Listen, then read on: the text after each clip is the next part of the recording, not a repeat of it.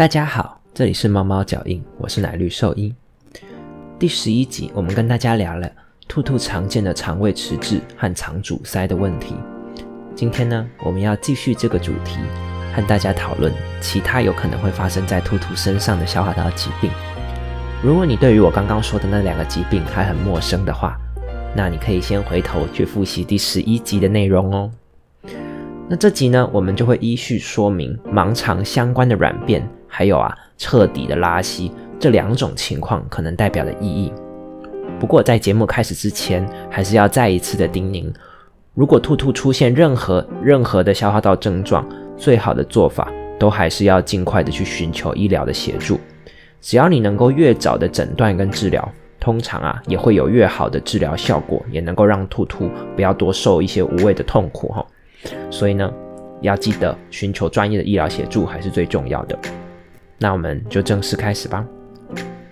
不知道大家有没有见过养兔兔的时候啊，会发现除了呢大部分那种正常圆圆一颗颗的便便，兔子呢还有一种长得很像一粘成一串的葡萄这样子的一种便便哈。那这种便便呢，通常比较软，而且呢会有一股特殊的气味，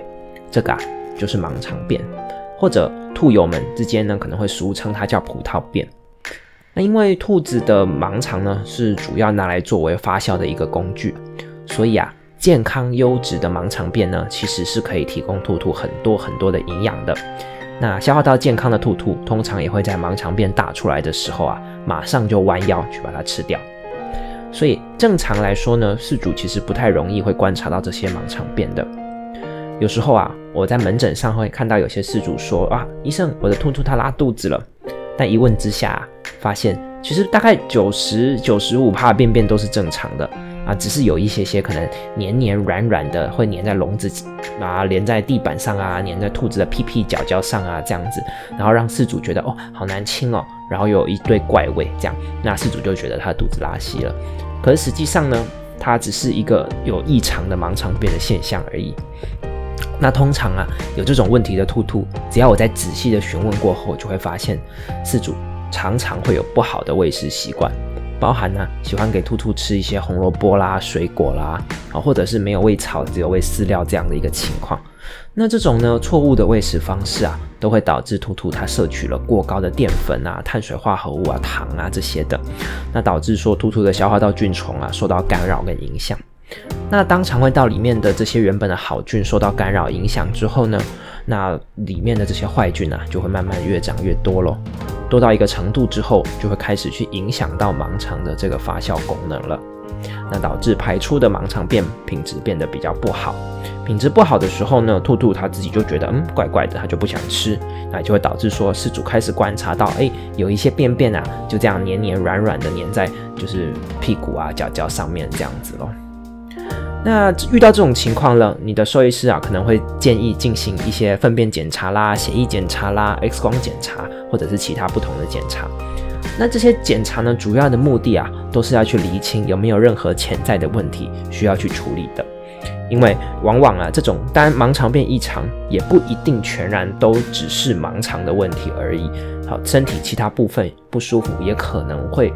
间接性的导致这样的问题。所以多半医师会做一个比较细部的一个检查，那我会建议呢，饲主就尽可能的配合你的主治医师去进行检查跟治疗就可以了。那一般来说啊，这样的状况呢比较少是短时间造成的，所以反过来说，你要去治疗它，通常也会需要一段比较长的时间。那在所有的治疗里面，最重要的部分就是去改善你喂食的方式跟习惯。你要提供高纤的食物给兔兔，并且呢，暂时禁止高淀粉跟高糖分的食物。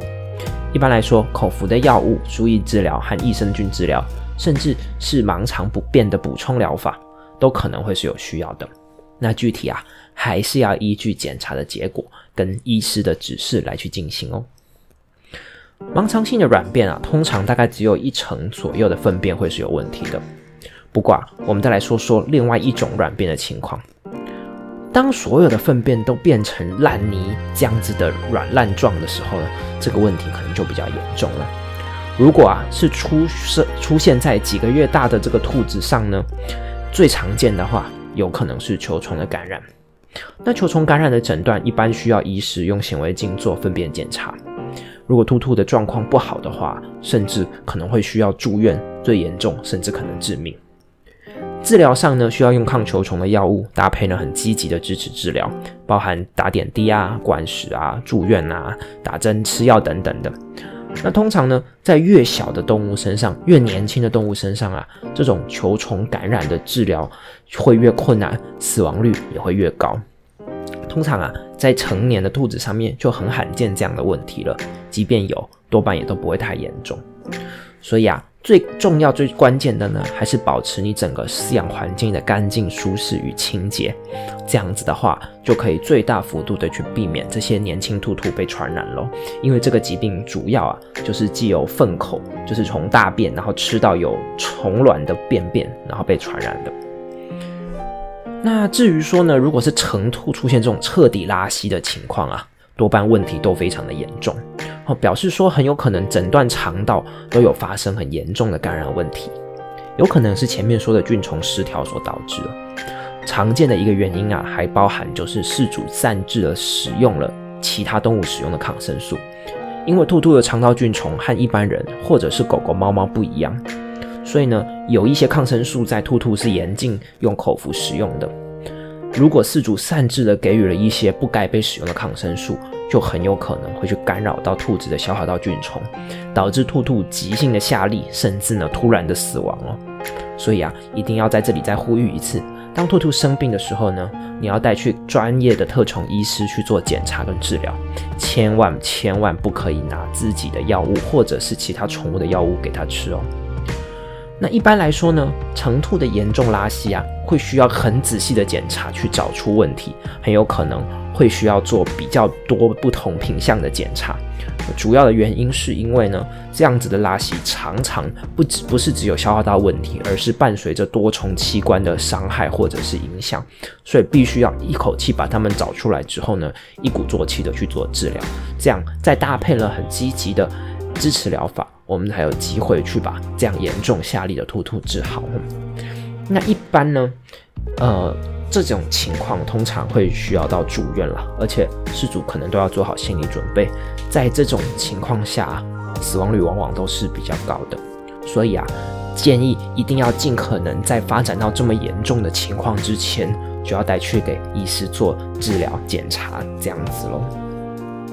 这两集呢，我们向大家介绍了兔兔的各种消化道问题。当然啦，其中还有很多的情况，我们并没有办法一一的介绍。那实际生病的状况呢，也多半没有我在这两集节目里面所讲的这么的单纯简单啊。所以我还是要不厌其烦的提醒大家，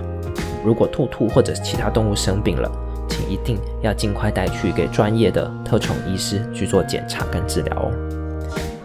那今天的节目呢，就到这边，我是奶绿兽医，我们下次见喽，拜拜。